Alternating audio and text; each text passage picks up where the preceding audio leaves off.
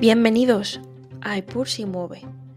Un día más, el mundo en el punto de mira. Soy Julia García y hoy os contamos las últimas noticias que vienen desde Palestina e Israel, un rincón del mundo donde lamentablemente la deshumanización y asesinato de civiles está a la orden del día. Los principales líderes árabes han presionado públicamente al secretario de Estado de Estados Unidos, Anthony Blinken, el día 3 de noviembre para que proclame un alto al fuego inmediato en Gaza. Horas después de que los palestinos dijeran que un ataque aéreo israelí mató al menos a 15 personas en una escuela de la ONU utilizada como refugio. El diplomático estadounidense se defendió mientras estaba junto a sus homólogos jordanos y egipcios en una conferencia de prensa, diciendo que un alto al fuego solo permitiría que los militantes de Hamas se reagrupen. Las potencias mundiales y regionales no han llegado a un consenso sobre cómo lidiar con el conflicto que se encuentra en escalada en las cuatro semanas desde que los combatientes de Hamas, que gobiernan la franja de Gaza, cruzaran la frontera matando a 1.400 personas y tomando a más de 250 rehenes. Israel ha atacado a Gaza desde el aire, impuso un asedio y lanzó una ofensiva terrestre, lo que ha generado alarma global por las condiciones humanitarias en la zona. Según funcionarios de salud de Gaza, han matado a más de 9.488 palestinos. Blinken se reunió con los ministros de Relaciones Exteriores de Arabia Saudita, Qatar, Emiratos Árabes Unidos, Egipto, Jordania y Amán. Blinken dijo que todos estaban de acuerdo en la necesidad de la paz y que la situación actual en Gaza no podía mantenerse, pero reconoció que había diferencias bastante grandes entre varias potencias, que ha pedido solo pausas para permitir la entrada de ayuda a Gaza y a sus aliados. Dijo textualmente, un alto al fuego en este momento solo dejaría a Hamas en su lugar capaz de reagruparse y repetir lo que hizo el 7 de octubre. Sin embargo, lo que sí que se repite son los sucesivos ataques eh, de las fuerzas israelíes. Testigos palestinos dijeron que Israel atacó la escuela Al-Kafura en Jabalia, donde miles de evacuados se refugiaban. El ejército israelí dijo que eh, investigación preliminar no había apuntado al lugar, pero sí que la explosión podría haber estado en esa zona y que por lo tanto el ataque al colegio fue simplemente un desvío de este disparo. Podemos ver escenas desoladoras. Eh, personas en shock, lloros incontrolados por aquellos palestinos que ven a sus hermanos morir, hay que tener en cuenta que la población es mayoritariamente joven en esta zona de Gaza. Los más afectados por los ataques israelíes están siendo niños. Juliette Toma directora de comunicaciones de la Agencia de Refugiados Palestinos de la ONU, confirmó que esta escuela que hemos hablado, que está administrada por la ONU, está en un área de la ciudad de Gaza que fue atacada varias veces y que al menos un ataque alcanzó al patio de la escuela donde habría carpas para las familias desplazadas. El Ministerio de Salud de Gaza dijo que otro ataque con misiles también mató a varias mujeres en la puerta del hospital.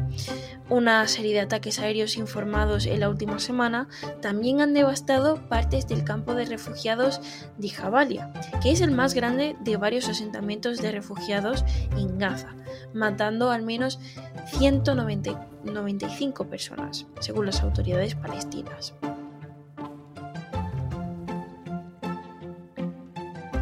El ministro de Defensa de Israel, Joab Galant, dijo en una conferencia de prensa que las fuerzas de Israel habían infligido un duro golpe a Hamas, destruyendo centros de comunicaciones, refugios y redes de túnel en los últimos dos días y matando a 12 comandantes desde el inicio de la guerra. El mes pasado, Israel ordenó a todos los civiles que abandonaran la parte norte de Gaza, incluida la ciudad de Gaza, y se dirigieran a la parte sur. El ejército dijo que permitiría a los palestinos viajar por una carretera principal de Gaza, la carretera Salah al-Din, durante una ventana de tres horas el sábado por la tarde. Varios residentes tenían demasiado miedo de cruzar esta carretera, ya que muchos publicaron advertencias en las redes sociales de que los tanques israelíes estaban estacionados allí.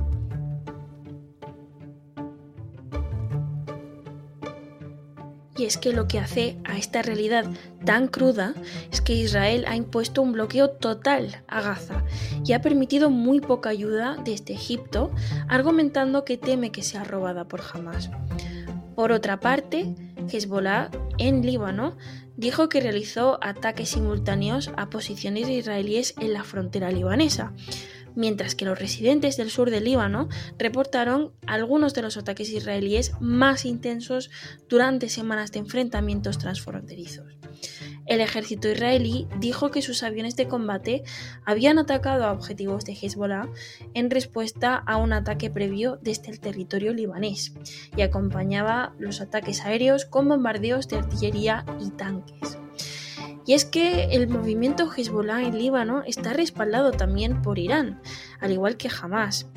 El líder de Hezbollah eh, advirtió el viernes que el conflicto podría extenderse si Israel continuaba bombardeando Gaza.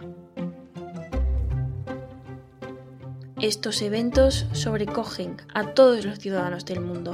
Protestas pro-palestinas tuvieron lugar el sábado en capitales europeas como Londres, Berlín y París para exigir un alto al fuego inmediato en Gaza, eh, en los campos de refugiados de países vecinos que están completamente rodeados por las fuerzas israelíes, las personas que entrevistaron, entrevistaron varios medios dijeron que los bombardeos habían sido intensos y que las condiciones de vida están empeorando. La oficina de medios del gobierno dirigido por Hamas en Gaza dijo que los ataques israelíes habían comenzado a apuntar a las plantas de energía solar después de que se cortara la electricidad externa como se están viendo estos civiles sionistas todo esto?